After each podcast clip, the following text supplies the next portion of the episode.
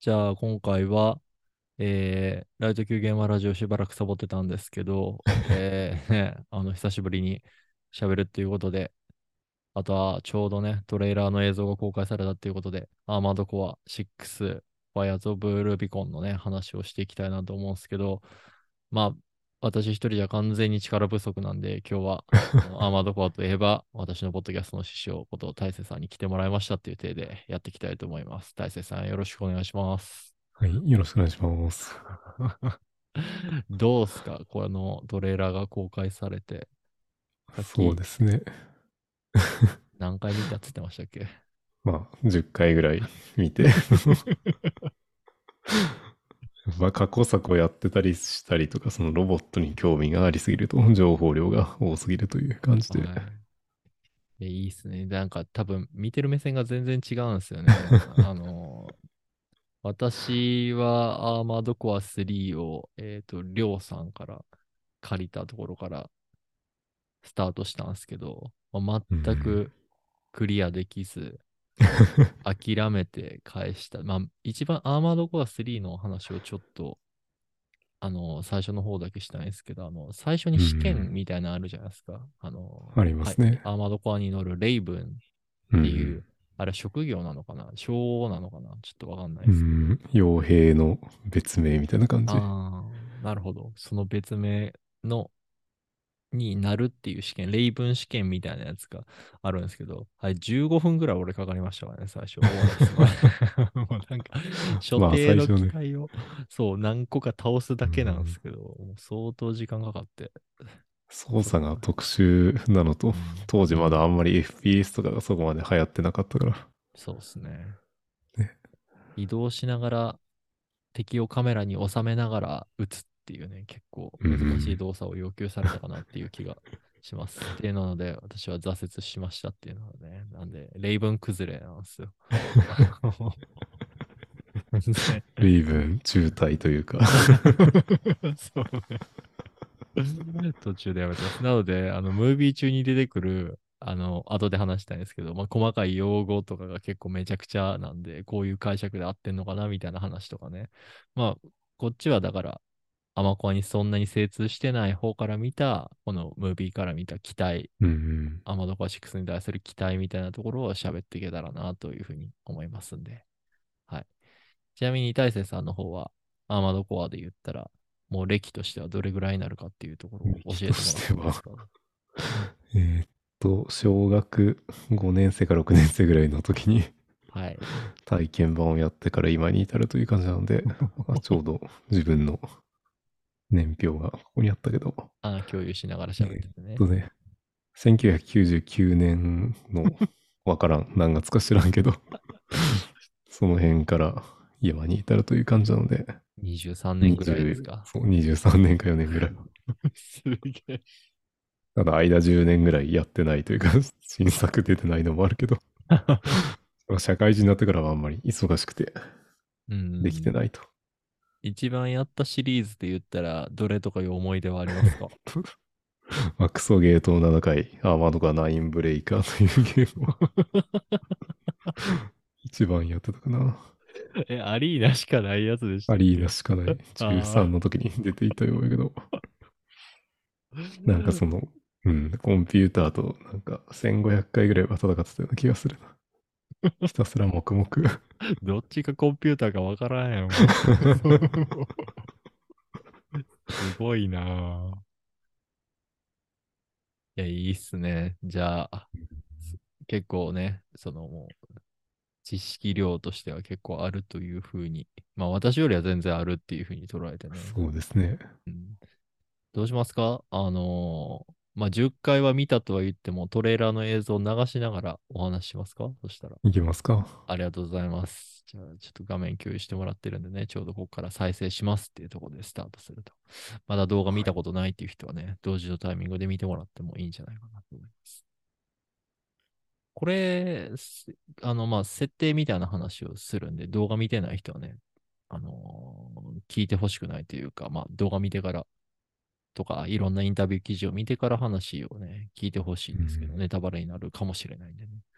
この惑星間高校が普通になっている世界っていうのは、今までのアーマードコアのシリーズで、そういう舞台設定っていうのはありました、うーんと、2が火星の話なんだってね、実は。あーあー、そうなんやだから、その降りてくるシーンとかは、アーマードコア2のオープニングっぽさはちょっとあるから。ああ、なるほどね。過去作リスペクトみたいなのあるってことう。ん。また、火星はこんなに荒廃してなかったから、あ、そうなんや。開発途中みたいな感じだったかな。アーマードコアシリーズって基本的に荒廃させてからスタートするもんやと思ってました。自分としては。2だけかな。まあ、その、確か地球から飛び出して火星に行ったみたいな。なるほど。ここら辺とかで、言ってもあれですけど、まあ今ゲームプレイ映像が流れてるんですけれども、過去作リスペクトみたいなとこあります？ここ。えーっと、どうなのかな。ちょっとまた戻って。あ、いいっすね。あそう。ちょっと日本語の音声だと、えーっとね、出てきたけど、まあこの、なんだかな。コーラルなんちゃらデバイスうんとか言った後に、どっかで言ってたかな、その、なんか強化人間がどうのこうのとか言ってたっああ、強化人間 C、なんたらかんたらけこう、かああ、うん。起動しましたみたいな感じですね。はいはい。強化人間とレイブンは違うんですか？とね、強化人間の話をすると、まあ強化人間という概念ができたのは本当初代、最初のプレイステーションの本当の最初のアーマードコアで、はいはい。えっと、借金を確か5万ぐらいすると、あ強化人間の手術を受けさせられることになりますと。あ、普通の人間だった、まあ、主人公こと自分がそうですか？任務に失敗しまくるとなんか、あの、弾薬費とか修理費とかがかかって、そうですね。うん出費がマイナスになるという。そう、アーマードコアの、その、ロボゲーとして、な硬派みたいな感じで言われてるゆえんの一つだと私は思ってるんですけど、うんその、普通にミッションにクリアするだけだと、なんかお金がプラスにならないというか、報酬がプラスにならないことがある。ダメージを受けすぎてたりとか、あとはもうバカスカ弾薬を使ってたりすると、それの補充費みたいなところが最終的にかかって、まあ、企業からもらえるお金と、ね、トントンにならなくて、ミッションクリアしたのにマイナスになるっていうこともあそうる。まあ、どっかのシリーズやたら、その、給料が安くて、成功費が。全然金たまらんみたいなのとかはあったような気がするけど。ブラックフリーランスですね。で、その初代だと、あんまりにも任務に失敗しすぎると、強化人間にさせられるんですか？どっちかさせられますね。恩恵はあるんですかそれで？恩恵はあって、確か全部で5回ぐらい強化人間の手術を受けられて、はあ、はあはどんどんその強化の度合いが違ってくるというか、最初は頭にそのレーダーを埋め込まれるだけなんやけど、はい。あの、頭部にその、頭部パーツで古いというか、コンピューターが頭悪い頭部とかやと、ますね。うん、はいはい。あの、レーダーの機能がついてなくて、き敵がどこにいるかわかんないみたいな。やつが、その、ねっと、しょぼい頭のパーツでも、強化人間の頭にもうレーダーが埋め込まれてるという設定で、はいはい。はい、見れるようになったりとか。ああ、なるほど。そういう感じで、まあ、救済措置的な感じも若干感じるんですそうそうそうっすよね。まあ、設定としてはそうなるほどね。救済措置をちょっとハードにした感じが強化人間ですね。なるほど。あ、じゃあ、普通に今までプレイしていた自分がアーマードコア今3と4とぐらいはやったことはある、触ったことあるって感じなんですけど、その主人公こと、まあ、自分のキャラクターっていうのは最初から強化人間ではないんですかそうで、そう、1の初代と2の、えっ、と、アナザーエイジじゃないやつというか、うんうん まあ、2のやつだと、その、えっ、と、任務失敗すると強化人間になれると。なるほど。で、3のシリーズはなんか、あの、クリア後の、えー特殊なパーツやったかな。それでその強化人間に要素が付けられると。うんうんうんうんうん。じゃあ結構3昔からある。そう、3以降では強化人間の要素はなくなったかな、確か。うんうん。じゃあ久々に出てきた単語なんですね、これって。そうですね。へえ。まあ、4は全員強化人間みたいなところはあるかな。逆に言うと。なるほど。いやー、やっぱ、あれですね。シリーズをやっている人の話を聞くと、この一つのセリフを見るだけでも面白さが変わってくるんだなっていう。そう。あと、まあ、えーっと、シリーズっぽいので言うと、まあ、この降りてくるところとか、宇宙船から降りてくるところは、アーマードカー2のオープニングっぽくて、あー。で、まあ、最初からの、あの、なんだろう。このロケットみたいなので 進んでくるところは、フォーアンサーのバンガード、オーバード、ブーストっぽいなっていう、すごい遠くあの距離からはいはいはい。あの、それはね、やったことある気がします。もう超でっかいロケットを自分の背中に背負って、こう、海の上をずーっと渡っていって、そうそう超でかい機械みたいなのと戦うみたいなのがあった気がします。とんでもないミサイルが飛んできて、避けらんないっていう風になった記憶がありますね。まあ、ボタン連打してれば避けれるああ、そうなんですか。なるほど。そうハードモードやったら、あれが途中で壊れるとかそういうのもあるから。ああ、ええ で、このでかいのはやっぱりそのフォーアンサーで出たアームズフォートっていう、アームズなんていうかな、うん。移動式の要塞みたいな。うーん、でかいやつありましたね。そう。うん。ねえっと、4の時点で、確かその強化人間的な人間一人が強くなりすぎて、うんうん。それに、あの、まあ、凡人の集合で勝とうというか、はいはいはい。あの、まあ、イーロン・マスクに対してもっと、こいつ頭良すぎるから、うんなんだろう。一般人でそいつ潰そうみたいな、そういうのが、だアームズ。大丈夫、その例え。大丈夫かわかんないけど。ざっくりはわかりますけど。なるほどね。で、まあ、あこの足の踏み潰す踏みとか、そのアームズフォートと同じかな。えー、こんなでかかったっけ？ちょっと覚えてないなぁ なんかいっぱい飛び回って、もう空母みたいなやつと戦うっていうのうんは、アーマードコア4であったのは、ぼんやり覚えてるんですけど、まあその要素もあるんじゃないかってことですね。うん。で、あと何やったかな。この大ジャンプはちょっとよくわかんないけど、この エレベーターみたいなのもあって。あの、エヴァンゲリオンが射出するみたいなところから、バシッと飛んでるシーンがね、1分15秒ぐらいのところでありますね。これ、よくわかんないってのは、なんか、電磁石的なので飛んでるのか。ま、そうですね。わかんないですけど、レールガン的な要素でぶっ飛んでんじゃないかなっていうような。ただ動き自体はこれエルデンリングであったような気がするけど、この馬に乗って風にあの上昇気流みたいなのうわーっていうあれとはちょっとわけが違いそうですけどね、動力源とかが。いやー、すごいね。この、で、そう、この盾、盾みたいな、シールドみたいなのをこう肩から展開してるのは、はいはい。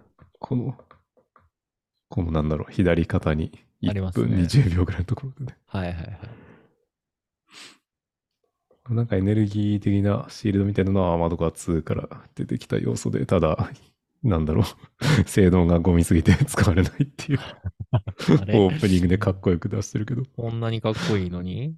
そう、えー全然使われないというのが、まあこのシリーズだと、多分そのあたりは、ある程度使える性能にしてくれるんじゃないかなという気はするけど、うんうんオートで出るわけじゃないですか、そのシールドは。自分で2位のタイミングでうんそう、自分で2位の タイミングで貼る。きつそうっすね。え で、しかも結構正面じゃないと、あの、受け止められなかったりとか、たはいはいはいだ、ダメージを無効化するわけじゃなくて、ちょっとだけ減るっていうだけで。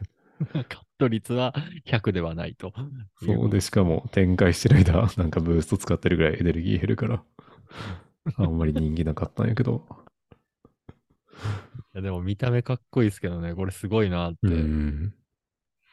まあ、シールドの要素は確か5とかにもあったはずで、あのこと言ったら、なんかやっぱ実弾系のイメージが結構強い感じなんですけど、うんそれはやっぱりエネルギーを使うから、あれかな、実弾に私が寄ってただけなのかな。だからこのエネルギーシールドみたいなシーン。結構上級者向けな感じがするね、エネルギー系の武器は。。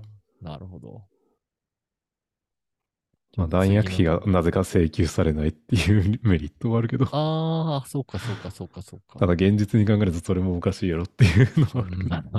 まあまあ、エネルギーは無尽蔵にあるっていう、ジェネレーターがね、あの、うん。やばいもん積んでたら、まあ、うん。勝手に発電してくれるんでしょうっていう。という要素とか、えーっと、あれ、これ、縦捨ててない？気のせいかな。あれ捨ててます？ちょっと流一してみて瞬すぎてちょっとわかんないけど。うん。もう一回繰り返してみてます、ね。だって破壊されてんすかね、これ。ついてますよ。まだややっぱ一瞬取れてるようにも見えるけど、ちょっと詳しいことはわかんない。昔からアーマードコアって、そのプレイ中に捨てれますよね、肩についてるやつとか。そう、3から捨てれるように。あ、うんやっぱ3からパージしてますね。3からできるやつ。パージするメリットってあります？軽くなる、と、そう。あの、まあ、エルデンリングとかで、フロムのゲームに慣れてる人ならわかるとは思うけど、装備重量を軽くすると、あの、機動力が上がるのが、フロムソフトウェアのゲームなので。なるほど。で、逆にその、あの、なんだか、足のパーツでその、どれだけ積めるかっていうのが決まるので、積載量はね。うん。うん。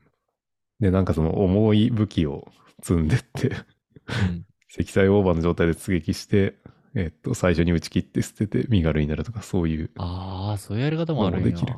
カスタムの時点で重量型って出てたら、俺はビビっそてう。殺してましたね、全部。まあ、あんまり使えないけど、基本的にはその重量に収めた方が強いと。うんうんうんうん。で、積載量の中でも、やっぱり軽い方が最高速度が上がったりとかする。早いってことね。はい。面白いね。こう、こんな見方してないからね。あ、これ、あで、これは、わかりやすい。1分26秒ぐらい16秒のとこの、これは何足って言うんでしたっけね？このカニみたいな4つの4足。脚、四4脚脚ですね。は あはうん、肩にやたらごついものが積んである気がするけどあ、。飛んでますね。で、ここが、あの、5で出てきたそのスキャンをしてるの。ここ。全くスキャンのことについては知らないんで、もうちょっと詳しく言ってもらっていいですか？とあれ？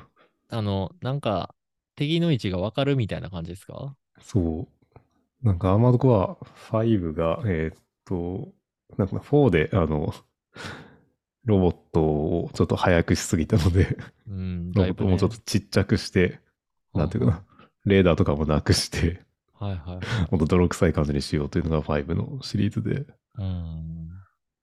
でなので、その、えっと、スキャンモードっていうのと戦闘モードみたいなのを戦闘中に切り替えまくって戦うという のが5のゲームですと。ああ、なるほど。もう、あ、じゃあスキャンモード中ってあんま攻撃できないんですか？そう、根気できなくてエネルギーの回復は早いみたいな。で、スキャンした相手の情報が分かったりとかするとか。うん。ただまあ実際やるとその通常の戦闘モードとスキャンモードをガチャガチャ交代しないといけないからすごくめんどくさいっていう。まあそういうのが好きな人はいいと思うけど。ただでさえね、あの、昔のアーマードコア3の時からボタンが足らない問題があったのに、まだそんなモード切り替えみたいなことやらせるんですね。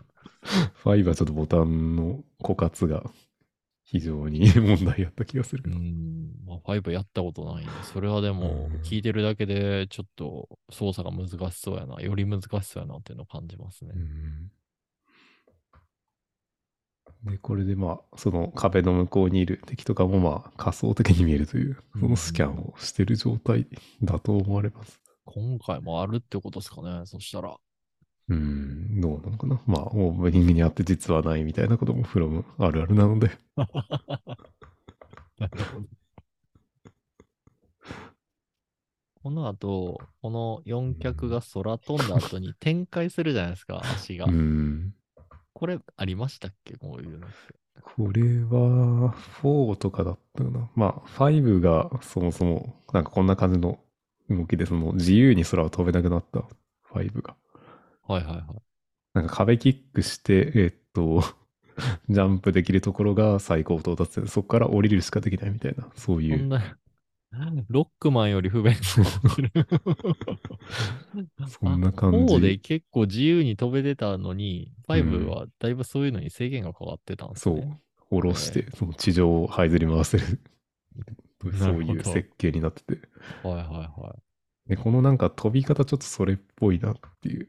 なんか自分の意思であんまり飛べなさそうな気がちょっとするというか。い。なるほど。ああ、最初のジャンプだけでってことね。で、ここからホバリングはできると。この、ようなのか、その、うんただ、えっと、この変形自体はアームアーマードガー4とかの、確か4脚がこんな感じで変形して高速移動ができるとか。そういうようにも見えるので、ちょっとわかんないです。うん。こんな複数体の敵一気にね、やれないんですよね。う んまあ私のプレイが悪いんでしょうけど。ね、まあ一応複数の敵を同時にミサイルでロックして発射するみたいな技は昔からあった気がするけど、ね、左に飛びながら右にカメラ合わせるとかっていうことが、まあまあ今回も必要になってくるんでしょうね。うんで垂直打ち上げ式のミサイルを使ってるな。よく見たら、右肩ですか？これは。この右肩あー、出てるね。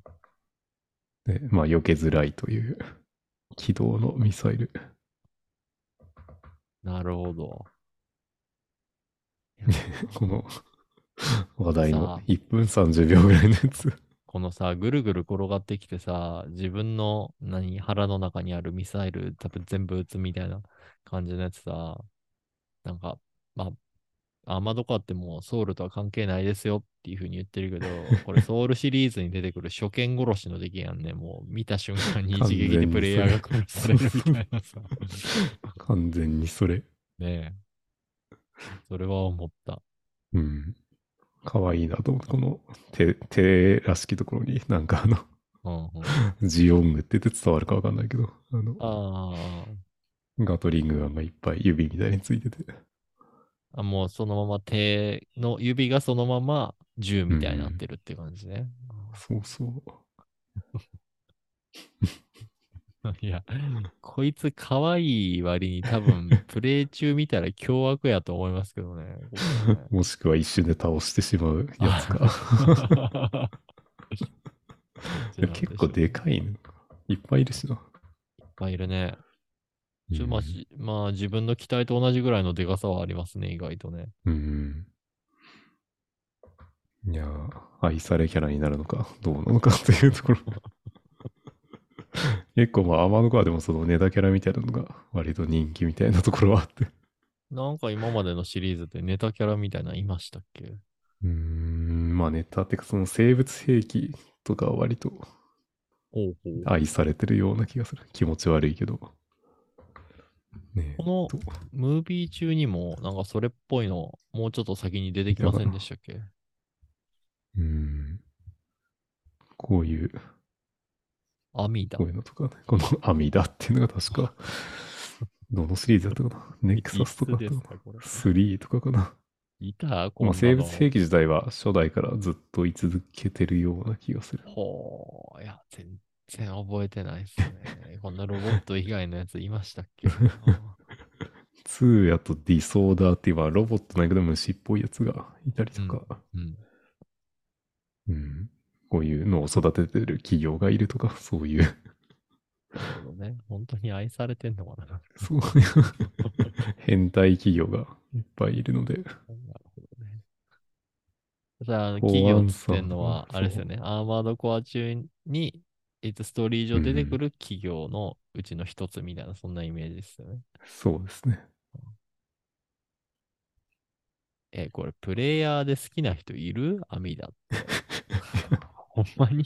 ちょ、にわかに信じがたいフォルムしとるけどな。まあ、出てくるとうざいっていうぐらい、空飛んだりしてるのはかなり怖いな。アミダ。いろんなシリーズね長すると。ね。うん。は まあ一応そういうロボットやけどネタ、キャラというかネタな敵もいるので、うんうんうん。今回それに近しいやつなんじゃないかってことね。まあまあ、うん見た目アルマジロみたいな感じでゴロゴロ転がってくるからね。うんここのなんて言ったらいいかな。瞬殺されてる感じがするから、弱そうではある。打ち切った後やることないんじゃないですか、こいつ。出落ち的なやつかな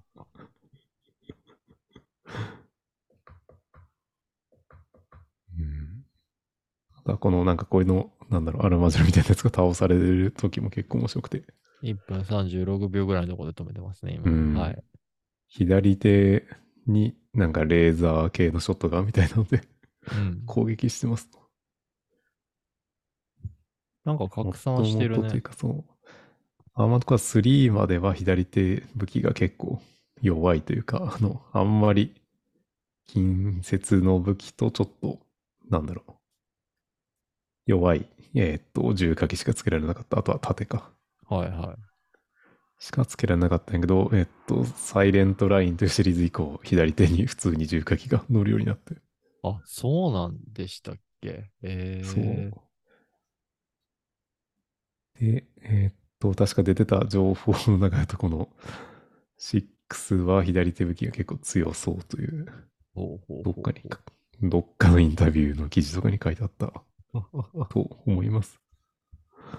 え、左手ブレードでしたっけ ?3 って。いや、ちょっとあんまり覚えてない。3はまあ、普通の人はブレードをつけるかうんな。あの、ブレードもね、なんかこう、当てんのがすごい難しかったなっていうのをよく覚えてるんですよ。小ジャンプして、カメラ下に下げて、ブレードで切ると一番攻撃が高いよっていうふうに教えられたんですけど、できた試しはなかったっすね。で、まあ、初代が、確か初代シリーズが、初代プレイステーションのシリーズが、そのブレードがまだ強かったんやけど、うんうんうんうん、まあ強いと言っても常人には当てられない。うん。そうね。対戦上級者はなぜか当てれるっていう。すごいなやけど、今回、えっとまあ、あとなんか近接を強くしたみたいな感じのインタビューは言ってた気がしますけどね。うん。どっかに書いてあったけど、その左手武器が確か何種類かあるというか、近接系で、その、ね、とまあレーザーブレードみたいな、ビームサーブルみたいなやつと、うんうん。なんかムチみたいなやつとか、いろんな種類ある。他にも、うん、何個か確か種類があったというのをどっかに書いてあったような気がするけど、ちょっと、うろ覚えです。ただちょっとどっかで探して、もし見つけたらリンク貼っときましょうか。まあ、最近ちょっとリンク貼る作業やってないんで、うん。やらないと思いますけど、一応言っときます。で、まあ、その近接が強いというので、こう左手の銃楽器ってあんま出てこないんかなと思ったけど、えっと、うんまあ一応あると。トレーラーではちゃんと左手でやってる描写があると。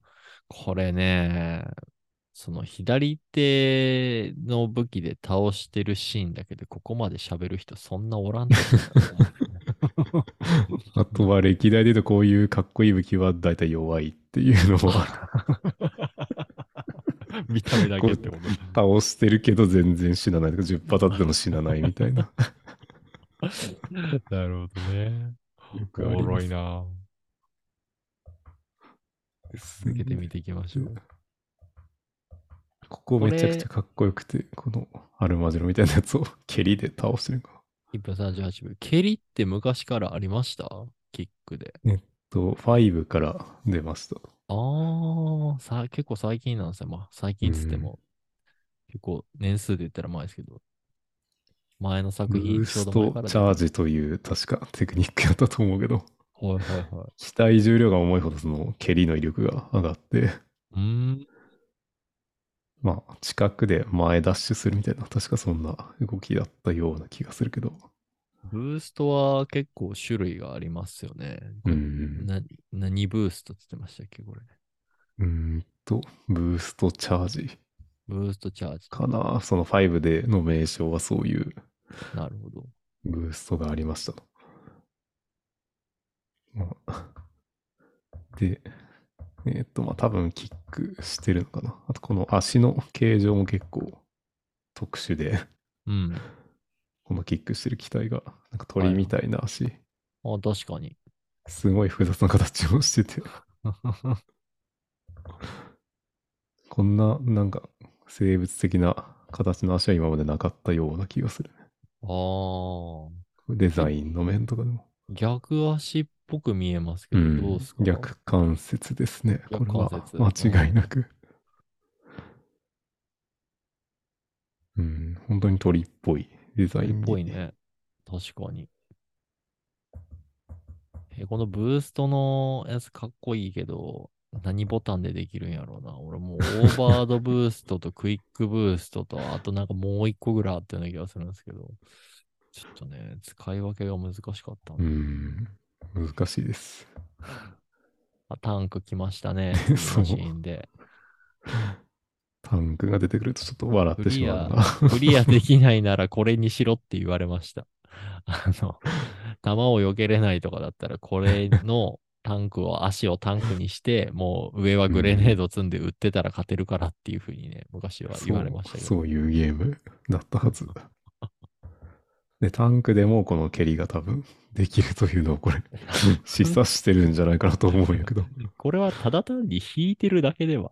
キックしてるでもなんか一瞬急加速してるような気がするから、この1分はいはいはい40秒付近で、ここで、ほら、ああ、ジャンプしてね。急加速してる。うんで、2体踏み潰して、タンク、重火器めちゃめちゃ積んでるけど使わないっていう。すごいね。この次のシーンとかで使ってませんでしたっけ？そう。これ、なんか、ここんな動きできました？タンクってなんかこう、キュルーってなんか急速に曲がるみたいなやつこれも細かいテクニックの話をすると、アーマードカー4でこういう動きができて、はいはい横方向、地上で横方向に、クイックブースト、あの、グってなんか、うん。なんだろう、瞬間移動みたいなのはいはいはい。した後に、旋回を内側に倒すと、こういう動きができます。ええじゃあ実際に今までもできる動きなんや、これは。うんムービーだけの動きじゃないってこと で、ここでよく見たら武器を変えてますと。これ変えてるだけね。左手につけてた。そう、左手につけてた、なんか、ごついライフルかバズーカみたいなやつをうん。付け替えていると。46、1分46秒くらいで乾燥している、してますね。その武器使ってます？この後。あ、使ってる。使っそう、これは使ってるけど、ただこの 明らかに銃口より出てるミサイルが でかいっていうのが、ほんまや。これ注目ポイントで。へえ。まあ逆に言うとこれは、その、オープニング用じゃなくて多分、本当にそのゲームの、なんだろうな、プレイに近い映像を出してるんじゃないかなという。ああ、そうね。ゲームプレイトレーラーやからね。うんまあこれで判定が大きくなるようになってんのかな？多分、だからその、まあゲームの画面の見た目的に、この銃口から出るサイズにするとちっちゃすぎて見えないっていう。ああ、そういう意味があるのでねはいはいはい。カスタムロボみたいな演出ですね。うん。もともとその弾は銃口よりでかく なるのが、まあ、アーマードコア界では普通ですね。そうなんや。硬派なゲームって聞いてたけどな。あ、すごい、このみ一つのミサイルがさ、こう、うん複数のミサイルになるのかっこいいよね。ロマンがある。この演出はいろいろあるかな。まあ、歴代のオープニングであ結なるほどね構使い古されてるという。は ただ結局、分な裂した、分裂した割にはうん。当たるとこ一緒じゃねえかみたいな。一点集中で。真ん中のやつしか狙ってないな。で。も結構突っ込みどころ、まあ全員死んでるけど、ああ。かっこいいかっこいい。これが噂のなんか別の 赤狼かなんかからお前現れたんかみたいな。1分52秒の。次のカうち持っットにて振り回してるやつね。の、えこれ、あ、ムチ持ってるんか、これね。あ、すごいジャンプして、ムチを地面に叩きつけてますね。これ電気流れてそうな見た目してますね。敵はこれ敵、敵かなこれ。うん、あの、アーマードコアっぽくない形をしてるけどね。ね。ここのね、無知で叩いて次のシーン、こんなやついましたって、これは大勢さんに聞いてみたかったんですよね。このサンドワームみたいなロボット出てくるじゃないですか。ロボットでいいのかな、うんこれ。これは、デボン X ワギだとか言いたような気がするけど、アーマードコアにはギリいなかったような気がするけど、信用5におったかな。そのアーマードコアこういう6のその世界って、そのルビコンっていう惑星で、そのエネルギー体のコーラルっていうのがみんな取れるからっていうなので、企業がこうこぞって多分コーラルをの集権っつったらいいのかな？その奪い合いみたいなのをやってたけど、コーラルが暴走して、なんか超荒廃した世界になっちゃったみたいなうん。感じなんですよね。で、またもう一回、ルビコンの世界のところ、惑星のところでコーラルが取れるみたいな話になって、じゃあもう一回ちょっと利権争うかみたいな感じのストーリーだと思うんですけど、俺は多分この出てきたこの巨大生物みたいなのは、そのコーラルによって異常に成長してしまった ゆえの敵みたいな、そういう妄想をしてますね。まあこれよく見たらこの、なんだろう、口のところにドリルみたいな、掘削用のドリルみたいなのついてた。これ、多分資源採掘用とかトンネル掘る用のやつみたいな感じかな。ああ、おそらくはいはいはいはいはいはい。軌道が俊敏すぎるというか、動きすぎやろっていうのはまあ、突っ込みどころとしてあるけど、いや、すごいね。なるほど、ね。まあこれもロボットと戦う機械じゃないからそんな強くないはず。本来は。もともとそのなんかし惑星を開発するというか、うん用のロボットが暴走してるんじゃないかっていう感じですね。といそう感じですね。へー走行は硬そうに見えるけど。うん。もう弱そうに見えるってことですね。歴戦やってる。俺これ結構レイドバトルやるぐらい強そうに見えましたけどね。まあ、全然弱そうな見た目でめっちゃ強いとかもたまにあるので。で次の詩はその AC 対 AC みたいな、これうんよく見たら3対1で戦ってるんかな。え？そんないる？ここに1、2、3 1 2あ、3体いる。このさ、敵の真ん中の方にいてさ、時期からめっちゃドーンって出てるやつ、昔もあった気がするんですよね。うん。まあこれ、見方とか自分の武器なのか、敵の攻撃なのかちょっとわからんけど、まあ多分自分から出てるやつ。これがアーマードカーフォーアンサーで出てたプライマルアーマーというやつに似てるプライマルアーマー。爆発するやつね。うん、自分が爆発するみたいな感じのやつよね。1分プライ50マルアーマーじゃなくて、違うな、アサルトアーマーか。ほうアサルトアーマーというのがアサルトアーマーの検索で 出るんや。え ありました。まあそのバリアを攻撃に転用したみたいな、確かそういう 技術だったとえ思います。このシーンかっこいいね。で、次。この味方機なのか両機なのかわかんないですけど そう出てきましたね。2分6秒ぐらいのところから。この足が細い感じが持ってる武器とかが、これもフォーアンサーの敵というか、味方にもなれるやつで、うん。フラジールという機体にちょっと似てると。そういう固有名詞がついたアーマードコア、まあロボットみたいなやつも出てくるんですよね。そうですね。うーんと、画像が出るかな。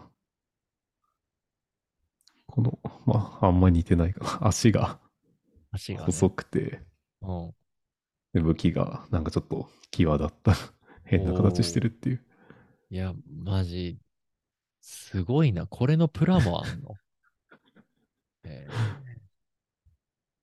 One of the infamous ハンドラー・ウォルターのなんか飼い犬か的なことを言ってましたよね。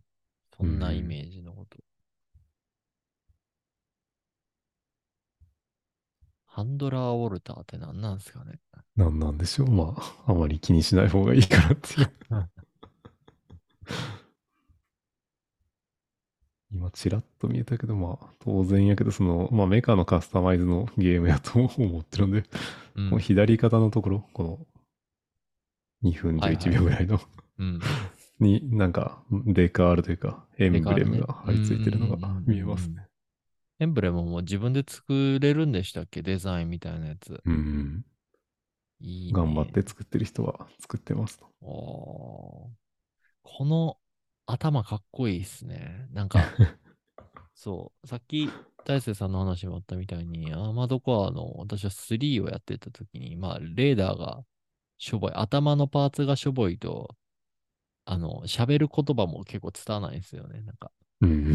敵そうそう出現ぐらいの感じのことしか言わなくって、で、どんどん頭のパーツとかが良くなってくると、なんかもっと流暢に喋るように、作戦が終了しましたみたいな感じのことも喋るようになってくれるみたいなのって、この2分10秒のこの猟奇の頭は、多分高性能だというふうに思って。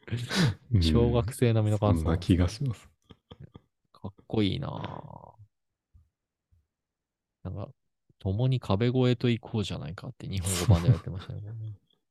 壁越えっていう単語はあったんですか？今まで。いやー、壁越えはないけど、まあ壁っていうので言うと、そのグレートウォールっていうなんか壁みたいな、なんだろう、機関車みたいな、アームズフォートというでかいロボットがいたりとか、なるほど。アームズフォートっていうと、さっきの話だと、うん、あ、まだか、4のボ、ス、フォーアンサーのボスかな。うん普通にグレートウォールだけで調べると、映画がいっぱい出てきましたね。へえ、ここんなこういう、えすんごい長い。すごいね。走行列車みたいな感じですね。うん、これと戦うんすか？アーマードコアって。ええこいつはやったでことないな。かい機械が、そう、内部に欠陥があるので、うん。潜り込んで、なんか攻撃するとすぐ止まるっていうのが、内側からやるんです。なるほど。と、あとは、その、まあ、領域を超えるとかいう意味では、その、サイレントラインっていうのが、その3の続編か。同じシステムで。それで、その、ねえっと、確か3が地下世界で、その、なんか地下を管理する AI をぶっ壊して、地上に出ましたと。うんうんでただ地上に出ても、その一定の範囲超えると、なんか衛星から、なんか砲撃が飛んできて、殺されるっていう。ああ、怖っ。で、ただその領域の国確か、まあそのもなんか利権が絡むとか何かで 資源があったりするんかな。ほー。とかでまあそのラインを超える他先になんかするみたいなのがサイレントラインの話だったような気がします。なるほどね。ラインがそこでかかってるわけ。いや、よう話覚えてますね、そこまでね。ていうか、アーマードコア自体も、あのーね、まあ、フロムさんの悪口じゃないですけど、断片的にしか話の情報出ないじゃないですか。だから普通にプレイしてても、そこら辺の背景とかってあんまりわからんのかなって思うんですけど、いや、すごいな。そこまでまあ、。サイレントライン自体はまあそのオープニングからもうそのライン超えたら衛星が衛星から砲撃されて飛行機撃つされるみたいなそういう演出があるので、ああ、なるほどね。まあストーリーの根幹に関わるやつだから、さすがに覚えてるけど、誰でもさすがにわかることなんか、それは。ちゃんとやってればって感じだけど。はい。はい。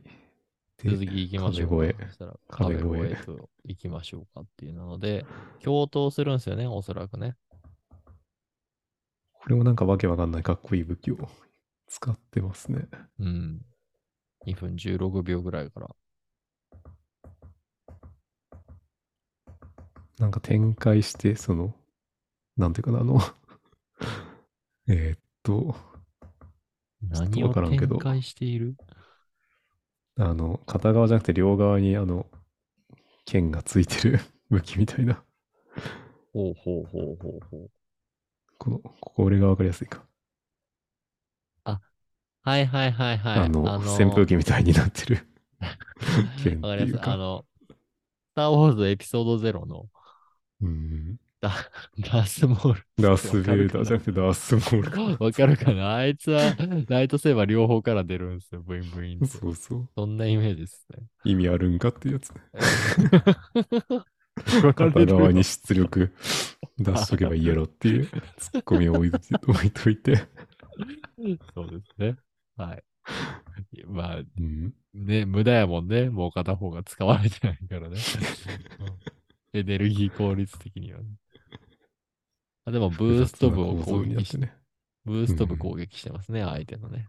いいんじゃないですか。あ、ここでね、そう、次のシーンに移った2分20秒ぐらいの時に、これ、敵の対象がレイブンっていううん。のが出てくるんですよね。そう。ここでちょっとビクってしましたけど。敵。敵がレイブンなんですかねじゃあ自分はいややっぱーレイブンじゃないのなんだろう。わかんないですね。でもまあ歴代自分がレイブンというかその、このアーマードカーの機械に乗る傭兵のことをレイブンというふうに言ってて、そういう総称なのか、こういう名詞というか、その誰か特定のことを指してるのかちょっとわからんけど。なんかすごいもう昔からの生き残りみたいな、昔からアーマードカーに乗ってるベテランのことを指すのかもしれないっていうことですよね。わからんけどね。で、4シリーズではリンクスというふうに呼ばれてて、はあはあはあ、そうでしたっけ、えーっと、5だったなとか、ちょっと忘え、れた。また別名称があるの？レイブに戻ってたか、なんか別名称になってたか、ほうほうほうほう。記憶が定かではないけど。4ってリンクスやったっけ？あそこも覚えてないですね。全部レイブンやと思ってました。続き見ていきましょう。で、敵はこれ天の川っぽくない気がするな。ね、最優先のなんか破壊対象みたいなことを言ってた気がしますね。レイブンは。なんか、ボス的な存在な気がしますね、これは。すごい長いブレード出ましたね。途中ね、2分22秒からぐらいですか。うん。これも振るときだけ出しとけばいいような気もするけど。まあ演出がありますんでね、ちょっと、それに関しては。まあ確かにこのブレード出してるときにこっちのね、あの、操作上のエネルギーはカツカツになってそう。そんな熱量もめっちゃ上がってそうなイメージはありますけど。でもこれよく見たら左手に銃っぽいの持ってて、足もあの、さっきの逆関節っぽい、トリっぽい逆関節。で、もしかしたら背中についてるの追加のブースターかもしれない。お3とか2であったかな、その追加の ブースターみたいなのがあって、えーっと、通常のブーストの移動速度がちょっと速くなるっていう。そんなんありましたっけ？あったんか。へえ。こんな形ではないけど、はいはいはいはい。ただエネルギーの消費も激しくなるから、そして見た目ほど速くならないから、なんか、ロマン装備みたいなのであったりとか、そういうのかもしれない。かっこいいけどね。うん。なんだろう、あの、ランスみたいな 感じの武器かな。確かに剣にしては、かなり射程が長いから、うん。つくイメージなのかもしれないですけど、まあこのシーンやとどう見てもぶった切ってるようにしか見えへんけどね。で、ここでね、あのージェネレーターからコーラル反応っていうような、多分、コーラルレスポンスっていう風に書いてあったんやけど、多分、核的なイメージなんでしょうね。あのエネルギーの、ジェネレーターの部分にコーラル使ってるわってなったら多分無限のエネルギーが得られるんじゃないですか。まあそうじゃないとこんな機体動かせんしね。みんながみんなそうなんかな。多分このボスが特別使ってるって感じなんじゃなういかな。ん。2分30秒。まあ最初の方になんかそのコーラル反応がどうのこうのみたいなのをん言ってたような気がするけど、ああ、そうなんか脳に埋め込んだっぽい。発言があった気がするけど。あ、じゃあもう全然そんな貴重資源じゃなくて、もう取れって使ってんのか。で、この、雲みたいな 敵というか、うんこれなんかデモン X マギな風味を感じるけど、この次のシーンかっこいいよね。うん2分23秒ぐらいから、すごい変形して、ミサイルぶっ飛ばしてるところなのかな。でこれに近い武器がその5のオーバードウェポンというので、あるんや。えへっと、まあこういう風になんか全方位になんか弾を撃つ武器があって、うんうん。かっこいい。え、それで、よく見たら周りに、うんそう、普通に使えるかどうかは何とも言えんけど、あまあそれ使うとまあ機体が暴走モードみたいなのになってあ、じゃあ普通には使えない。腕壊れちゃうっていう。まあただ普通に対戦でも使えるような性能をやったらしくて、まあ逆になんか強すぎてやばいみたいなおー。話もあったと。でまあこれはなんか普通に 装備して浮いてるしな。まあボスっぽいかなこれも。そうやね。うん。うん。マクロスみたいなことになってる。ミサイルがああ、はいはいはいはいはいはい。一点に集めてね、避けるってやつね。火炎放射みたいなのをよく見たら出してる。ありました？この、よく見たらこの右手側というか敵のこのリングの外側になんかなんか出てま棒。がついてて、うん。これがぐるぐる回って、あ違う、腕が生えてる。はいはいはいはい。で、炎を出してると。かっこいい。いで、火炎放射もまあ昔から初代のシリーズから一応あるけど、や、許せんけどね、あの武器ね、マジで。大して威力ないくせに、こっちの熱暴走を狙ってくる武器でしょ。弱かったり強かったり、いや。いや、やらしい武器ですよ、あれは、ほんと。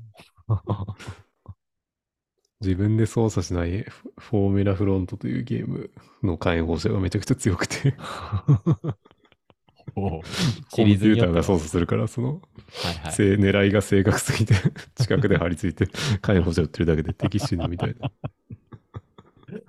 強。オーバーヒートすると、あれですよね。エネルギーも減っちゃうっていう。エネルギーも減るし、ヒットポイントも減ってきますよね、あれってね。そうそうそううん。のポイントも減っていくし、熱は上がって下がるまで、うんなんかまともに動けへんし、みたいな。でそう、3まではエネルギー減らんかったんやけど、その後のシリーズでエネルギー減り出してからがちょっとああ。はいはい。爆熱仕様と呼ばれるやつで、言ってましたね。なんかオーバーも良くなかったけどね。そっか。これ、で、同じようなことになるんかな。いや、ならないと思うけど、さすがに。多分快適性みたいなところかなり優先してくるんじゃないかなうん、うん、うん。と信じてます。で、これが、2分これが40秒ぐらいの時ね。またなんか新しい。わあ、またでかい。なんすかね、この、なんて形容したらいいかな。うんストーブみたいな。回転するストーブみたいな。回転するストーブ業務用のねや。つみたいなね。うん。を両手に携えた。これはアーマードコアなんかななんか、形状的には、なんかそんな感じせえへんけどね、その。まあこれも掘削用の機械とかだと思うけど、ただこの形状の装備自体は、その、バーディクトでいいかな。その、一応最新作、うん。5の最後の作品のオーバードウェポンというやつですね。ああるんや。ああ。へえ。まあそれもなんか、えーっと、なんていうかな。まあ遺跡から発掘したみたいな、その、掘り出し物みたいな、うん。落ちてたやつつけましたみたいな、そういう武装なので、なのでその辺で時系列がもしかしたらこれは、その、あの、後の時代、違うな。こ 前の後の時代が、その、うんそう、前の時代なんじゃないかという妄想がはかどるという。5よりも前の時代が6で、で、6の時点で、そう、いろいろこの掘削用の機械とかが壊されて、それが地下から見つかってんのが5なんじゃないかみたいな感じってことね。そうですね。いいね。はかどるんやね、この3分のムービーでそこまで妄想がね。いや、すごいな。まあ発売前が一番面白いというか、アーマードコアシリーズあるあるな気がする。最後の方もう英語見切れないんで、うん。借り物の翼でどこまでやれるかみたいみたいなことは言ってみたいな。そう。はい。やっぱセリフがいいですね。今回のトレーラーは。あちょうどいい感じの、宙に心をくすぐる感じのね。あ。フィード・ザ・ファイヤーとかさ、あとは、なんだっけ、レッツ、なんか、もう一回、消し済みになったこものをもう一回燃やせみたいな感じのこと、うん燃やそうみたいなふうに言うんですけど、なんか、もうもうさっきも言ったけど、ソウルとは関係ないって言いながらも、こう火をくべるとか、なんか灰を燃やすとかっていうと、なんかやっぱダークソウル感を感じるよねっていう まあ、のが。10年そっちを作ってたから。いや、でも関係ないですっていうふうに言ってるからね。うんまあ、こんだけ細かく停止しながら見たのは俺も初めてなんやけど、まあさらっと見た感じだと、この映像の綺麗さっつったらいいのかな。昔のゲームやったらこれがムービーシーンですって言われても、うんね、おかしくないような画質、それより確かに。もいいっていうところでゲームプレイトレーラーとして出てきてるっていうところが、いや、すごいなっていうふうに思いました。この画面で本当にプレイできるんかなっていうのがね、結構ワクワクする感じなんですけど、うん。ちょっと始まる前、収録前に言ってた、大勢さん、これ、プレイするための PC、なんでそんな手放しちゃったんですか？ね本当に。まあもう次の世代に 譲ろうという勝ったばっかで現しょ。役引退です。現役。なんえかあんまもうゲームをで頑張ってできなくなってきてて。はいはいはいはい。でも、アマコア6はちょっと触りたいんじゃないですか、さすがに大勢さんも。まあちょっと触るぐらいで、まあ逆に指示を出す遊びをしようかなというか、その、これプレステ若手4で。にプレイさせて、そう、プレステ出ないんでした4っけ？でも発売するっぽいですね。ああ、じゃあ、一応できるっちゃできるんですよね。そうするとね。うん。プレステ4ももう手放してるからな。あれ？嘘？そうだったっけ？ゲームをしなくなったので。あの、えじゃあブラッドボーンと、うん。なんだっけ、ブラッドボーンとダークソウルうん。3ぐらいしかやってなかったから。はいはいはい。いや、じゃあ、プレイしたくても、ね、できない。まあ、それでまあ、したかったらそのさじ実家に行って、うんちょっと触らせてってやるぐらいでいいかなって。あ、実家に置いてるんや。ああ、なるほどね。でも一個にやってもらうと。うん。おいっ子、アーマードコア6やる？おいっ子いくつ？今、高1なので、あじゃあだ大丈夫か ?15 歳以上やから、俺。違う。セマイクラとか結構ガチでやってたし、うんうん。あ最近はモンハンもやってるかな。あー。どうなんやろね。その、今のさ、若い人っていうか、まあ、俺らも若い人に入るかもしらんけど、ギリギリ、その、フロムといえば、ソウルですっていう風にうんなってた人たちが、アーマードコアを触った時に一体どういう風に思うんやろうなっていうのがすごい気になるよね。確かに。うん。確かに。確実に死にゲーでは、まあ、ないわけやし、人を選びすぎるからな。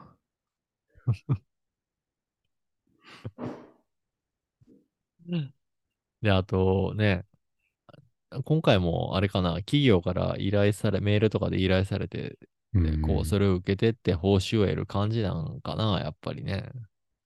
おそらくそうやと思うけどねう。ん。まあ、そういう、こう、今までのね、ソウルシリーズで言ったら最近で言ったらエルデンリングオープンワールドで自由に行けるっていう感じやけど、完全にアーマードコアは、まあ言い方が失礼かもしれんけど、お使いみたいな感じにね、なるところもあるわけだし、で、あと、カスタムが無限大すぎてうんっていうなのもあるかな。まあ、テンプレートみたいなのは若干作るというふうには。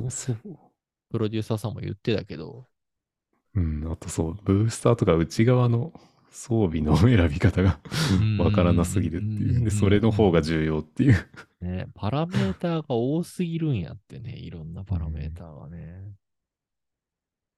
まあ、それをなんか、ワイワイとしながら進められると楽しそうな気がするけどね。うーん、まあ。今だと多分ね、VTuber とかもプレイするやろうから。ああ、そういう意味でね。はいはい。あの、マルチプレイをするっていうんじゃなくて、いろんな情報は確かにそういうところで仕入れられるかもしれんね。この最後に、そしたらこの限定版の話しようか。そしたら。しますか？それだけで30分ぐらい語れしそうな気がするけど。何回に切って出せるかな、これ。こっちもちょっと、時間のね、てっぺんがあるんで、あれなんですけど、一旦ちょっと区切りだけここで作っときますか。そそうですね。この後は番外編というか、そうね。あれで。まあ動画の話っていうのはここら辺にしておいて、まあ、期待度はどうなんですかってことだけ最後に聞いときましょうかね、大勢さん。今までの。歴代見てて面白そうですか、やっぱ6は。うん。まあ、あの、初代から3シリーズ、あの、一人プレイで、あの、ちまちま頑張るみたいな、そういう風な楽しみも見えるので、あと、ブレードが強そうなので、うん。そのあたりがやっぱり、その、アニメとかのそのロボット好きで、まあ、ガンダムとか好きな人にとっても、うん。ちょうどいい感じのバランスになってるんじゃないかなという期待があります。いいね。確かに、あの子は重火器が強いっていうイメージがあったからね。ちょっとね、ブレードが弱すぎた。ね。それはそうかもしれへんな。あと、ロマン武器が当たらなすぎるっていうところが。そういう武器が強いといいよね。まあ、強いとまでは言わんくても、使える武器やったらいいよねと。そう、使いやすいぐらい。ただ、その使いやすくしちゃうと、その、なんかわけわからん、いかれた人たちが、うん。普通にそれを 使いこなしてくるから、その辺のバランスが難しいところが。歴代のレイブンであったりとか、リンクスであったりっていう方々にとって、なんかね、派遣武器になってしまう可能性があるからってことね。うん。自分の方も、そしたら言っとこうかな。動画の感想的なところで言ったらね。まあ音楽面はあんまりわかんなかったですけど、グラフィック面で言ったらね、すごいやっぱり今のプレステ5ないし、まあ PC のね、あの、いいところ全部使ったようなゲームになってそうやから、まあ綺麗なんでしょうけどね。まあただ、いかんせんやっぱり、ムービーを見てても操作が難しそうやから、どんだけ そのアーマードコアに触れたことない人たちが、こうやりきれるかなっていうところがうんポイントなんかなっていう感じがしました。まあ多分私は、どっかの回でも言ったけど、多分す最初はスルーする ちょっと様子を見守ろうかなって。うんまあ大勢さんにはやらんのと言っといた手前あれなんですけど。まあ、そういう面で言うと、やっぱり VTuber とか、そのあたりのインフルエンサーが 鍵を握ってる感じはするなというので、ね。ぱ今の子たちは多分それに憧れてというか、うんうん、頑張るっていうのはあるんかなっていうので、それ見て面白そうって思ったりとかね。確かに。この人がこういうプレイをしてるから、じゃあやってみようみたいな。その下手でも頑張ってクリアしてるみたいな、そのタンクでうん頑張ってやってるとか、そういういろんな姿が、そう、そういうなんか遊び方の幅は出るゲームだと思うから、確かに。そういう楽しみ方もあると思います。自分もじゃあ最初はそういうの見てみようかな。じゃあ、こんだけ喋っといて、二人ともアーマードコア6発売日にプレイしますかっていうと、しないっていうね、感じで。面白いですね。終わると思うんですけれど、いつかね、まあ、できればいいなやるとは思う、やるとは思うけど、急に心変わりして発売日にね、何かしらで買うかもしれへんからね。ありありがちやな。やっぱやりたくなったわってやっぱやりたくなる PS5 買いがちやからな。うんうんうんうん PS5 今はね、全然手に入る時代になってるんで、ぜひ大勢さんは購入を検討してもらってっていうところで、はい。今回は一旦終わりにしたいと思います。はい、じゃあ、えーこの話聞く人どんだけいるかわからんけどね。じゃあ終わりにしましょうか。じゃあ今日はありがとうございました。はい、ありがとうございました。